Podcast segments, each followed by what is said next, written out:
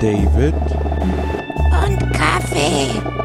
der Podcast für die kleine Pause. Jetzt ist hier wieder der ganze Kaffee verschüttet.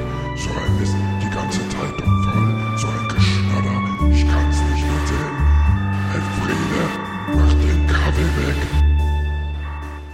Einen wunderschönen guten Morgen. Morgen. Du, David, Ja, ich habe gestern einen Film gesehen. aha, welchen denn? Das Boot. Ich fand ihn langweilig. Drei Stunden in dem Boot. Ach, Ach, Kaffee, du hast den Film bestimmt gar nicht verstanden, oder? doch. Drei Stunden in einem Boot. Der Film soll die Sinnlosigkeit des Krieges zeigen. Oh, Jetzt machen auch viele Szenen viel mehr Sinn, ne? ja, zum Beispiel, wo der eine da durchgedreht ist. Das fand ich lustig. Das ist doch nicht lustig.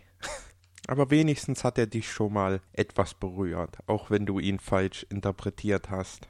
Find ihn trotzdem langweilig. Ja, das darfst du ja auch gerne finden. Trotzdem musst du auch erkennen, wie viel Arbeit und Liebe in dem Film steckt. Zum einen erstmal die Romanvorlage, die mit sehr, sehr viel Leidenschaft geschrieben wurde. Romane.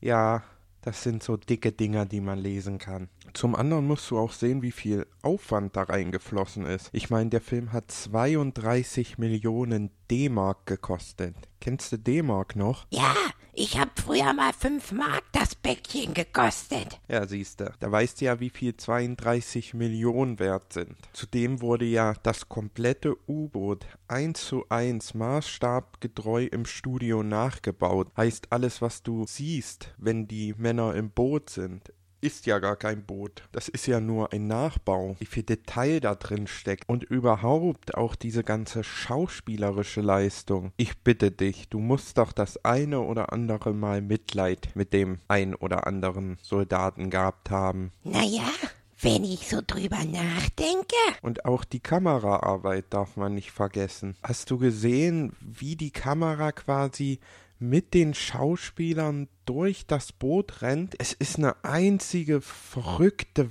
Wahnsinns-Kamerafahrt. Du musst ja überlegen, so eine Kamera hat ja auch Gewicht und wenn sich da die Schauspieler durch die Luken schlagen und der Kameramann blitzschnell hinterher, ich wüsste nicht, wie ich das machen sollte. Ja, Und die Musik, war die nicht großartig?